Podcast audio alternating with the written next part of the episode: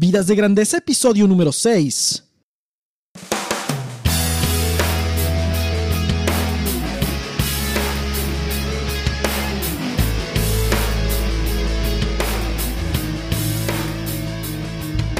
Bienvenidos a Vidas de Grandeza, donde nuestra misión es brindarte la inspiración, claridad y ánimo necesarios para trabajar con propósito y vivir con pasión. Y ahora con ustedes, Enrique Guajardo. Hola, ¿qué tal Nación de Grandeza? Soy Enrique Guajardo y esto es Vidas de Grandeza, el podcast dedicado a ayudarte a llevar tu vida y tu trabajo a nivel extraordinario. Seas profesionista o empresario, recién graduado con muchos años de experiencia, en una posición de liderazgo o aspirando a ser un líder, todos sin excepción estamos llamados a una misión extraordinaria con nuestra vida y nuestro trabajo. Te mando un saludo muy grande donde quiera que te encuentres escuchando este episodio. Espero con fuego en el corazón que este material te llene de entusiasmo para vivir una vida de grandeza. Bueno, pues el día de hoy vamos a hablar de un tema extremadamente interesante en lo que se refiere a pasos de carrera. En algún punto todos pasamos por esta disyuntiva o deseamos darle respuesta a esta pregunta. ¿Empleado o emprendedor? ¿Qué es mejor? Y es el título del episodio del día de hoy. En el Internet uno se puede encontrar mucha información acerca de esto. Desafortunadamente, no toda esta información presenta una perspectiva que ayude a ponderar y tomar una buena decisión al respecto y por lo general está polarizada a extremos. Es común que el empleo tradicional se vea como algo negativo o inferior y se coloca al emprendedor o la emprendedora como un sinónimo de valentía y algo a lo que todo mundo debería aspirar. Y es así como muchos sueñan con el día en que renuncian a su trabajo debido a que han alcanzado lo necesario para poder comenzar su negocio propio y no tener más jefe que a sí mismos. En otros casos, los prudentes colocan el sistema tradicional de trabajo como la única y mejor alternativa para quienes no quieren tomar riesgos y traer responsablemente el pan a la mesa de sus hogares. Entonces vemos dos extremos ahí, ¿no? Bueno, pues hoy veremos una perspectiva diferente, objetiva, que brinda longitud y latitud para poder ver el escenario a mayor distancia y poder evaluar objetivamente las ventajas y las desventajas de las dos alternativas y ver que inclusive hay más alternativas que las que son evidentes. En este episodio quiero brindarte información clara que puedas usar para planificar tus pasos de carrera con libertad, tranquilidad y firmeza, para que puedas ponderar los riesgos y hacer planes alternativos que mitiguen estos riesgos. Ir dando pasos en tu carrera con libertad, con perspectiva. Entonces, volviendo, volviendo al tema, las dos opciones son buenas. Las dos opciones tienen ventajas, desventajas y riesgos. Y como ya lo mencioné, no solo voy a hablar de estas dos opciones, sino de algunas versiones alternativas, de manera que haya más perspectiva. Entonces vamos a iniciar con el tema. Vamos a empezar con el empleo tradicional, con la forma tradicional del trabajo, que es la que predomina en muchos países del mundo. Y vamos a comenzar con esto.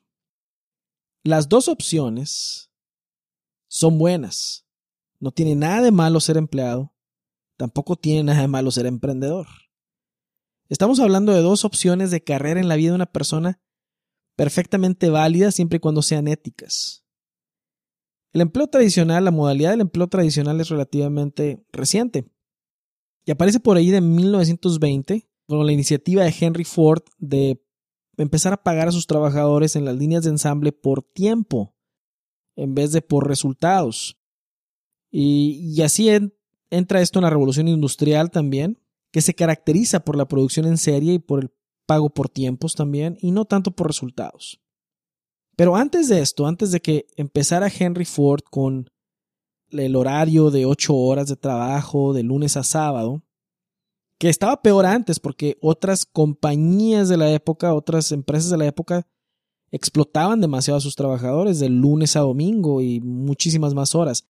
Henry Ford lo que hace es en realidad reducirlo y, y también hacerlo de una manera más predecible para, para el empleado. Pero antes de esto, antes de que existiera esta forma, no había este formato de empresa, de compañía todo el mundo era independiente. Como lo dicen ahora, bueno, todo el mundo era emprendedor antes de eso, porque no había un lugar donde te pudieras congregar en grupo y estar ahí trabajando bajo cierto tiempo y un contrato predefinido de horas que vas a trabajar y el ingreso que vas a tener por esas horas, etc. Entonces, esta es la historia del empleo tradicional. Esta forma de trabajo en la que se permanece fielmente en una compañía bajo un eslogan, quédate con nosotros para siempre casi y nos encargaremos de ti. Se convirtió en el sinónimo de seguridad laboral desde que inició este formato hasta hace, hasta hace relativamente poco tiempo. Se convirtió en sinónimo de predecibilidad económica también, de estabilidad laboral. Los sistemas económicos alrededor del mundo empezaron a crear sistemas para quienes tienen un ingreso recurrente y estable, generando también ciclos de pagos a plazos e inversiones importantes como casa, auto, educación, etc. Se unieron a ciclos laborales con ciclos de ingresos, pues son ciclos de gastos. Entonces, un ingreso recurrente, un gasto recurrente. Las corporaciones comenzaron a crecer y brindar a sus empleados más y más beneficios que los mantuvieran en el lugar de trabajo de manera que no se tuvieran que preocupar por nada fuera del trabajo, o, por lo menos posible. Oficinas, comida, gastos médicos, prestaciones, etc. Y esto genera, genera una lealtad entre ambas partes y pues era parte del estar más tiempo en el lugar de trabajo. Este sistema funcionó y todavía funciona, pero funcionó sin mayores contratiempos por algún tiempo hasta que las economías de muchos países fueron golpeadas por crisis de diferente índole y diferente tipo. Empresas se vieron en problemas para poder justificar el número de empleados y para poder sustentar la lealtad que prometían. Y a través de la historia hemos visto eventos en los que hay despidos masivos, eh, dejaron ir a mucha gente que tenía mucha antigüedad, gente buena, leal, con buenas relaciones dentro de la empresa y buenos resultados. La más reciente de estas crisis, si lo recuerdan, sucedió en el 2008, hace muy poco tiempo.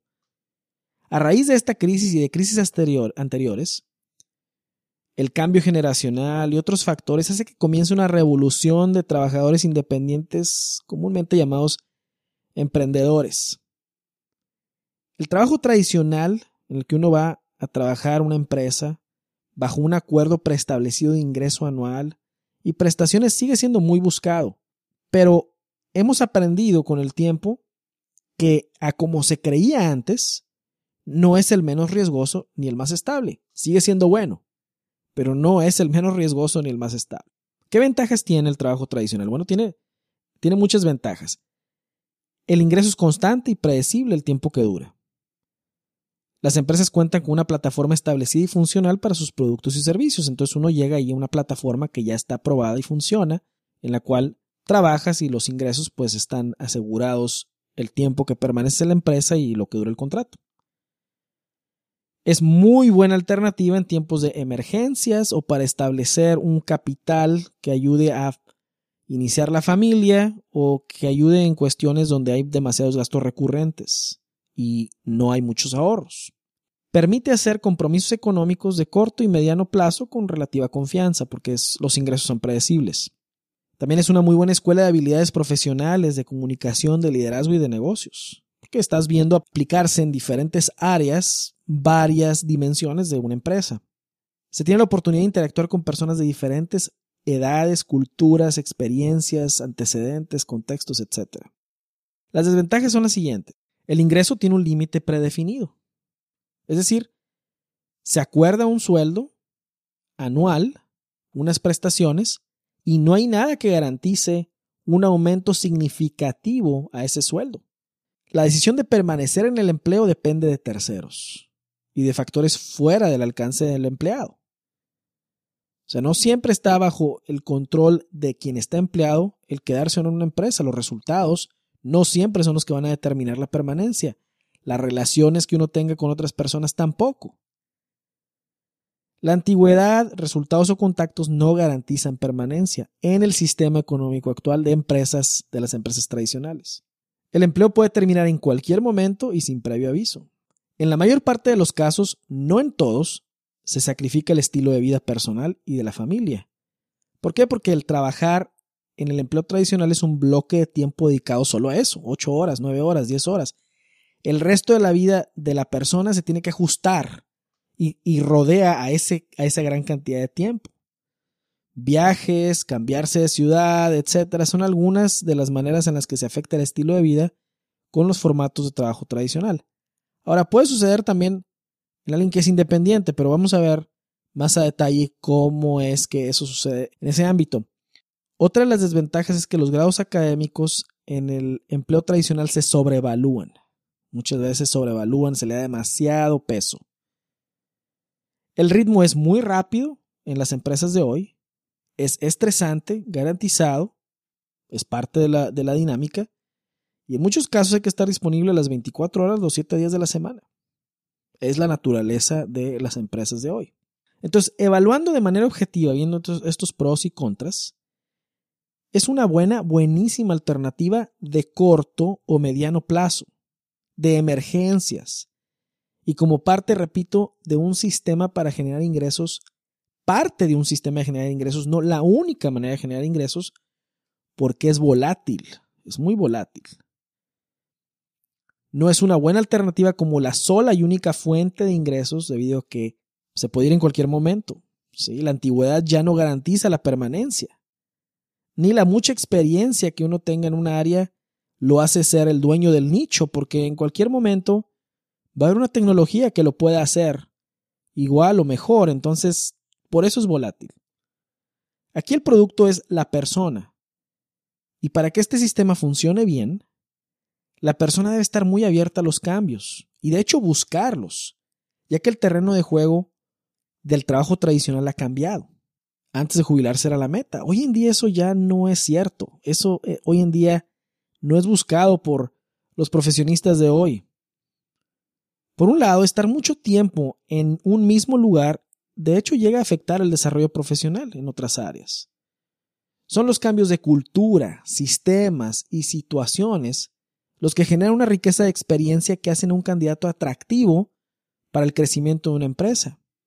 No estoy hablando de saltamontes que cada mes brincan de trabajo.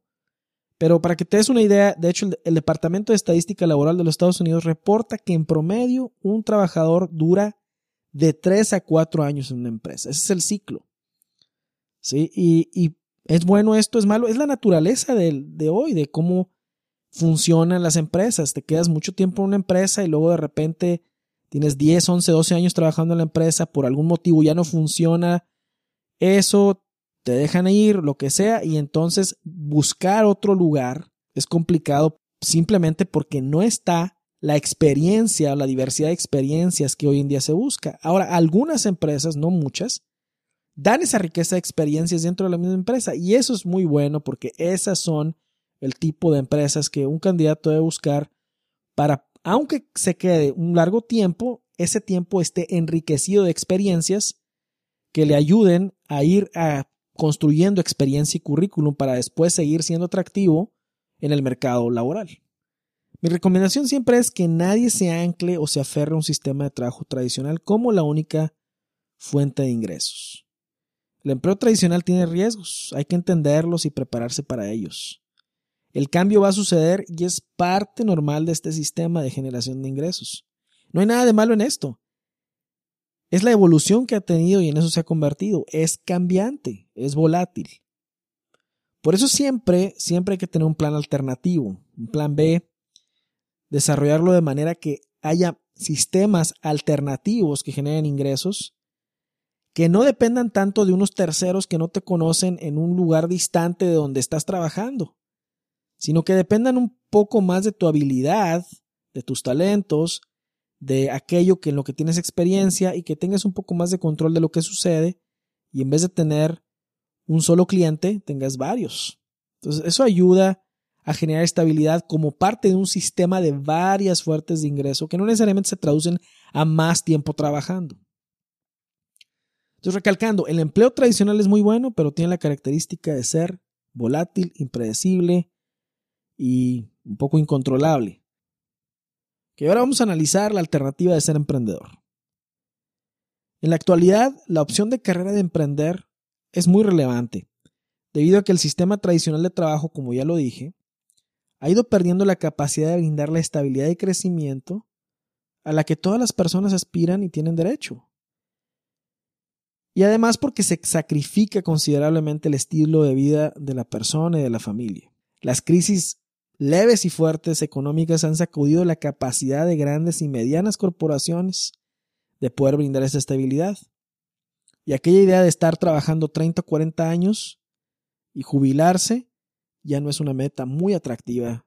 Con la facilidad que hay hoy en día para generar plataformas, dar a conocer ideas, productos y servicios, estamos siendo partícipes de una revolución de la manera de generar ingresos. Historias como la de Elon Musk, de, Tesla, Mark Zuckerberg de Facebook, Red Hoffman, creador de LinkedIn, Jack Ma, creador de Alibaba, Steve Jobs de Apple, Bill Gates de Microsoft, el boom de la pequeña industria, la vuelta a lo artesanal, nuevas formas de vender como Amazon, eBay, etc., han sido parte de esta revolución.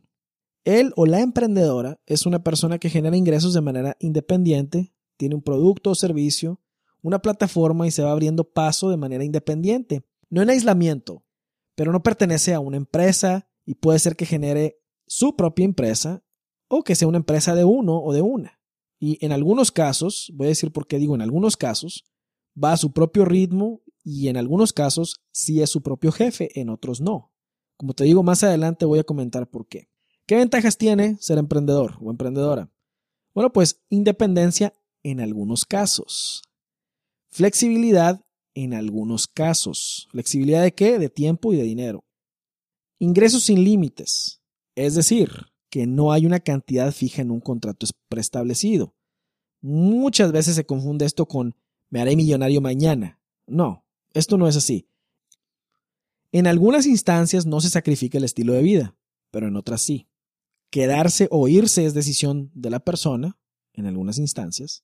Este sistema es un poco más estable porque en vez de tener un solo cliente, que es la, empresa, pues generalmente se tienen muchos clientes. O sea, vamos a decir, un restaurante lo tendrían que correr todos los, toda la ciudad en donde está el restaurante para que no funcione, pero si a un cliente no le gusta X Y platillo, pues siempre habrá otros 500, 600 mil que sí les guste. O sea, eso genera estabilidad. El impacto del esfuerzo se ve directamente en los clientes. Ahora, ¿qué desventajas tiene ser emprendedor? Bueno, pues algunas de sus ventajas son también sus desventajas. El que funcione o no funcione depende del que emprende. Dependiendo del tipo de empresa, puede ser mucho más absorbente que un trabajo tradicional. Cada decisión tiene grandes impactos en el corto, mediano y en el largo plazo. En este caso, el trabajo a veces se deja en la oficina, en el caso de un empleo tradicional. En este caso, se corre el riesgo de llevarse mucho trabajo a la casa. Una ventaja es que eres tu propio jefe o tu propia jefa. Pero esta ventaja también es la desventaja. Lo que tú no digas no se hace y lo que digas se hace porque el que lo tiene que hacer inicialmente eres tú. En algunas instancias, como lo mencioné, no se logra la flexibilidad de tiempo ni independencia que se deseaba. Vamos a hablar primero de algunas realidades para poder hacer una evaluación objetiva de esto. La primera es que nadie se hace rico de la noche a la mañana. No hay un modelo de trabajo o negocio ético que funcione de esta manera.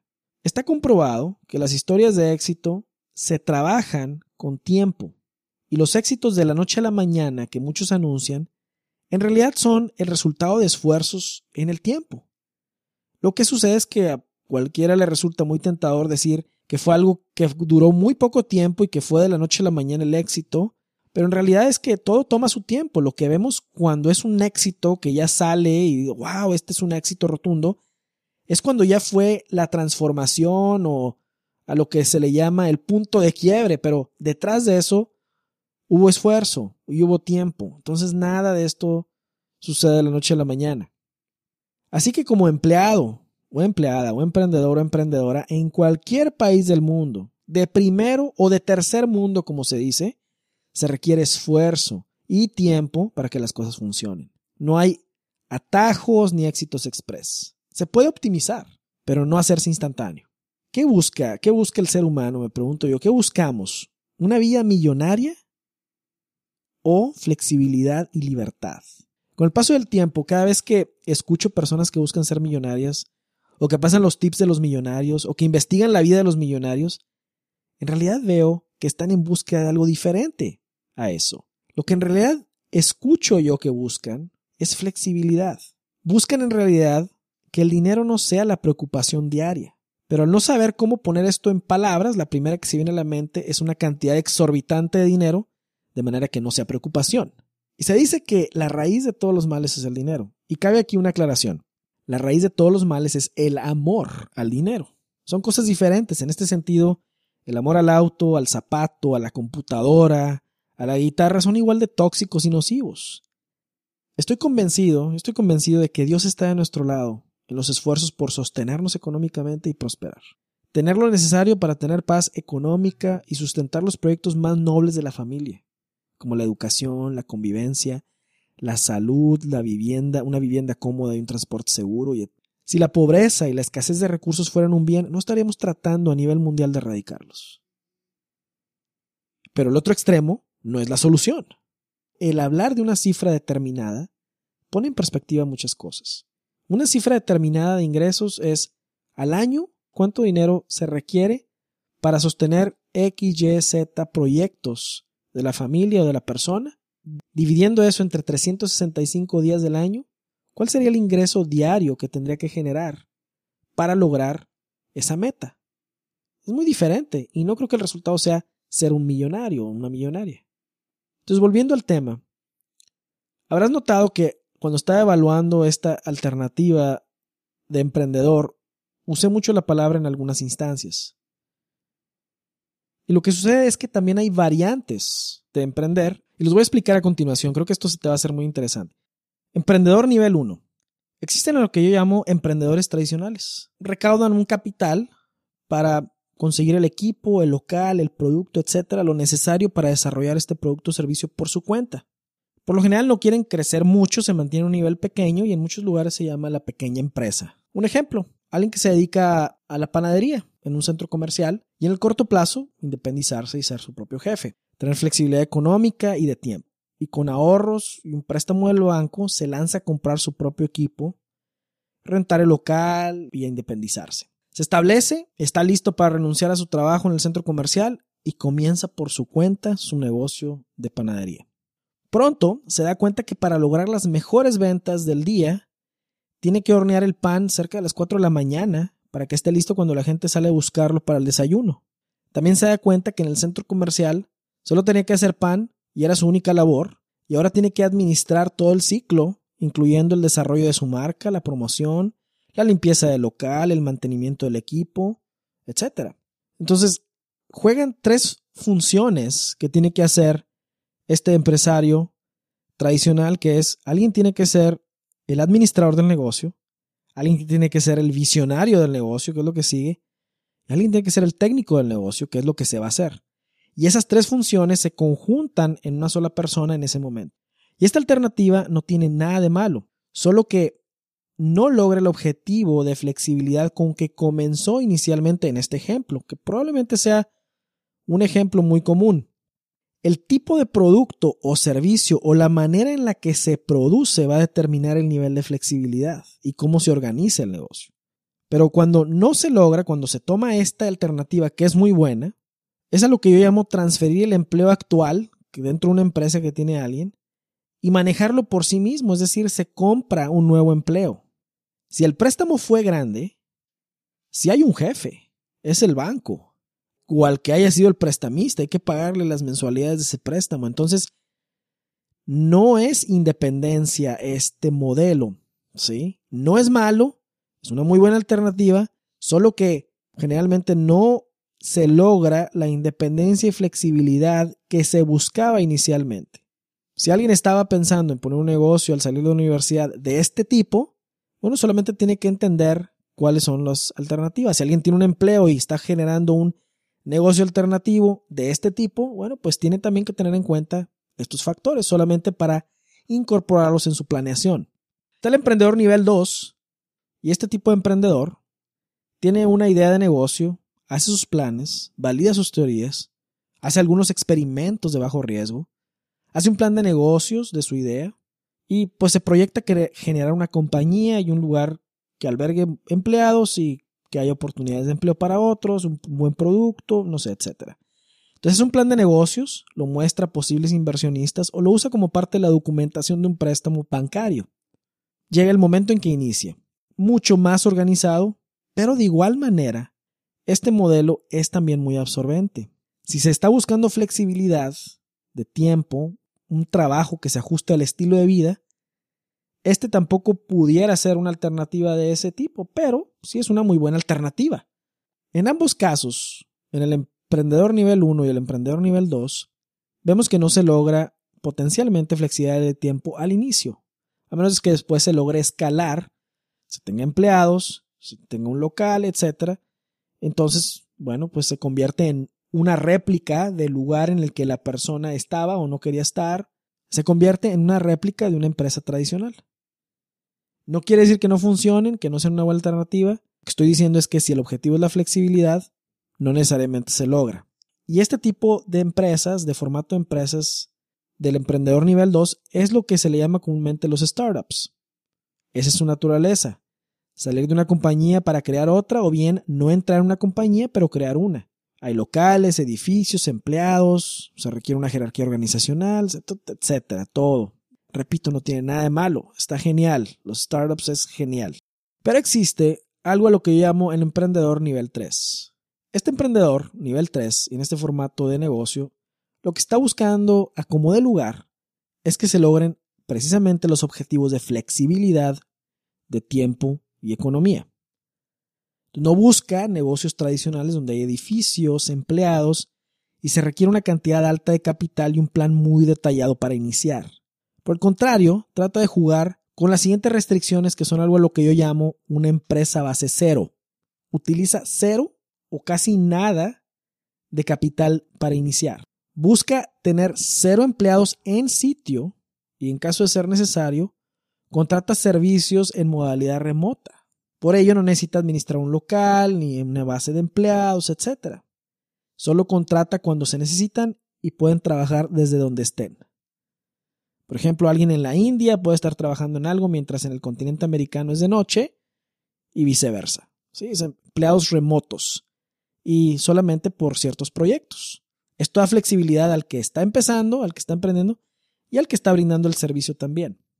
Desarrolla sistemas para generar resultados, productos y servicios. Sistemas. ¿Sí? Que funcionan las 24 horas sin la intervención de la persona. Busca tener flexibilidad de horario y de ubicación y su trabajo se ajusta a su estilo de vida y no al revés. Esto es a lo que se le llama una empresa de estilo de vida. Diferente al startup, no busca generar otro sistema de jefe empleados locales inversión, debido a que administrar eso es un trabajo en sí mismo y puede que no tenga el interés o la habilidad de hacerlo a ese nivel. De hecho, efectos de la crisis del 2008 es que el 74% de la economía de los Estados Unidos se sostiene por pequeñas empresas de garaje de uno a cuatro personas. Otros datos que son interesantes vienen de, un libro que tengo aquí que se llama No más lunes, No More Mondays, escrito por el autor Dan Miller, que se lo recomiendo bastante. Eh, y en este libro vienen unos datos muy interesantes. Por ejemplo, el 26% de las empresas que, inicia, que inician en los Estados Unidos no requieren nada de capital. El 26%. El 34% requirió menos de 5 mil dólares. El 9% requirió de 5 mil a 10 mil dólares. El 12% de 10 mil a 24 mil dólares. El 6% de 25 mil a 50 mil dólares. El 5% necesitó de 50 mil a 99 mil dólares. El 4% de 100 mil a 250 mil. El 3% de 250 mil a 999 mil y el 1% necesitó un millón de dólares o más. Solo el 1%. Entre el 26 y el 34%, que es las que no requieren nada o requieren inversión mínima, son las que ocupan el mayor número aquí. Ahora bien, en otro ejemplo que viene aquí en este mismo libro, dice cómo se distribuye el ingreso en la primera economía del mundo, que es los Estados Unidos. Los que son dueños de una empresa son el 74% de lo que genera ingresos en los Estados Unidos. Altos ejecutivos, 10%. Dueños de compañía, 74%. Ejecutivos de alto rango, 10%. Médicos, abogados y otros profesionales, 10%. Vendedores y consultores, 5%. Y esto es interesante, me llama mucho la atención porque aquí en el libro Dan Miller dice que el 1% que falta en todas estas estadísticas es aquellos que son inventores, actores, directores, quienes escriben canciones, atletas, los que se ganan la lotería. 1% nada más de eso es lo que sostiene la economía de este país. Los medios de comunicación a veces presentan a los actores, que son los que mueven la economía de este país, pero todo eso que, vemos en los medios de comunicación solo representa el 1%. El 74% está en quien tiene su pequeña empresa o inicia su empresa. Ahora, estos solamente son datos estadísticos. Sigo diciendo lo mismo, el empleo tradicional es una buena alternativa. Ser emprendedor también es una buena alternativa. Son solamente datos que ayudan a tener un poco de perspectiva en... Ahora, este, este tipo de emprendedor, de estilo de vida que estoy mencionando, ¿cómo funciona? ¿Cuál es la, la idea? Bueno, la idea empieza igual que los otros dos estilos. Lo único es que lo que está en la mentalidad del nivel 3 no es replicar el sistema de trabajo en el que se tiene que sacrificar el estilo de vida para que funcione. Lo que trata de hacer es un modelo que le permita permanecer pequeño, pero multiplicar la influencia que tiene y multiplicar el beneficio para los demás también, y al mismo tiempo multiplicar las ganancias. Un ejemplo de emprendedor nivel 3. Supongamos que tenemos un experto en finanzas. Trabajado durante muchos años en el área de bienes raíces, pero ya está un poco cansado del sistema tradicional de ventas, visitar a clientes, etc. Tiene que viajar mucho y pues no puede tener un control de su tiempo, de cuándo va a estar en casa, cuándo no, etc. Quiere poder trabajar desde su casa y manejar su horario con flexibilidad. Para lograrlo, identifica que le entusiasma explicar a los demás cosas relacionadas sobre tener finanzas sanas en la familia, salir de deudas. Y sabe que este es un problema premiante para muchas familias. Pero no quiere ser contratado por una sola empresa para ir a dar clases a una institución, porque eso implica una restricción y limitación en su sistema de ingreso actual. Por ello, decide crear un programa de entrenamiento que ayude a familias a tener finanzas saludables y salir de deudas. Sabe que esto ya existe y que muchos lo hacen, solo que su estrategia es hacerlo con más detalle y más profesional que las alternativas actuales. Además, ponerle un toque especial de su experiencia única basado en algunos errores personales que cometió en esta área de las finanzas y agregarle su gusto por la docencia. Una vez creado el programa, decide hacerlo en formato escrito, auditivo y visual. Crea una página de internet donde sube estos programas para su venta. Están ahí a la venta las 24 horas del día, los 7 días de la semana, sin que él tenga que estar interviniendo para sus descargas o para las transacciones. Promociona en su página servicios como consultor de bienes raíces también y está abierto a algunas cuantas contrataciones para ir a hablar a grupos acerca de finanzas saludables. ¿Te parece esto como algo irreal, como un cuento?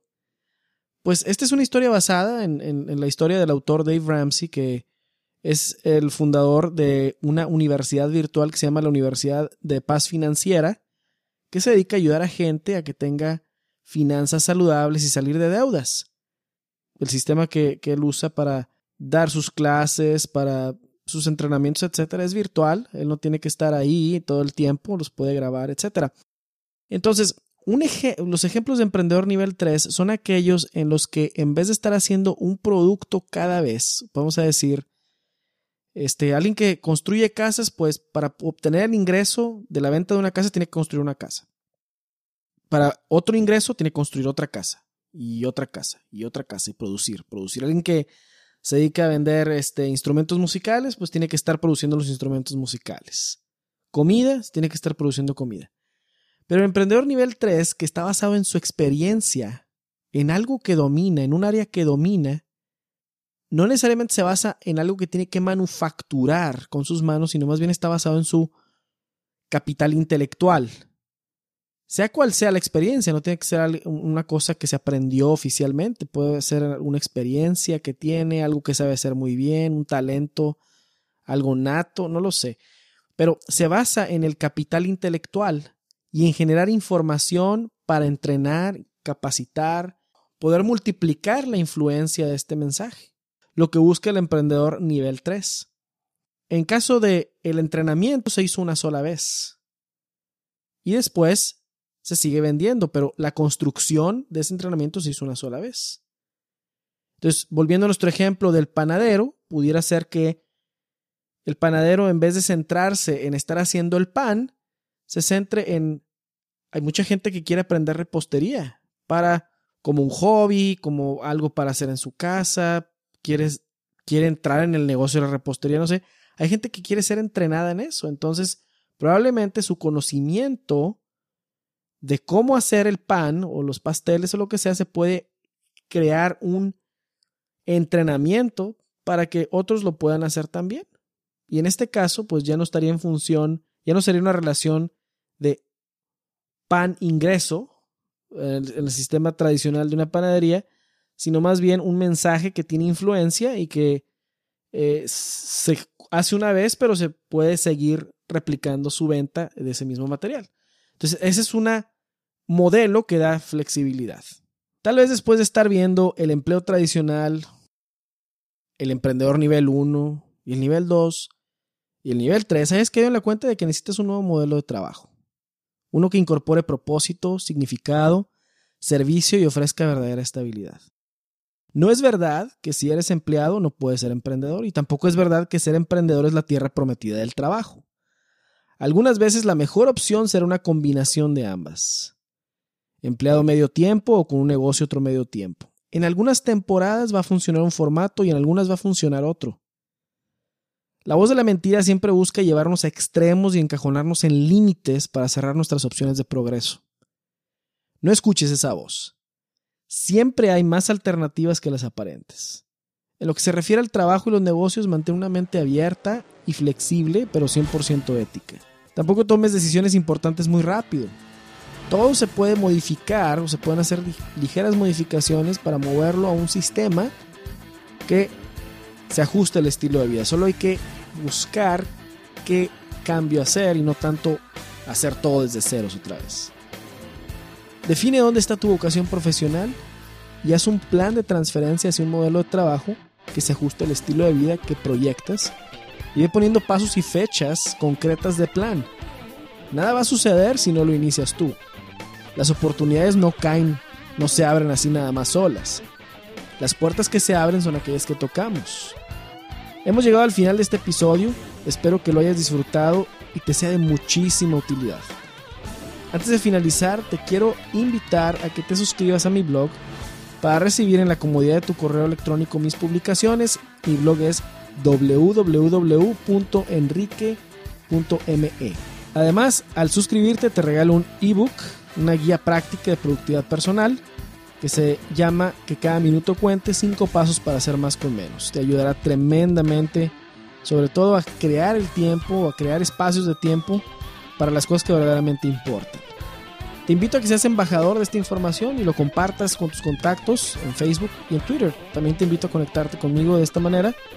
Y pues bueno, te deseo una excelente semana llena de alegría, entusiasmo llevando tu vida y tu trabajo de lo ordinario a lo extraordinario. Muchas gracias y hasta la próxima.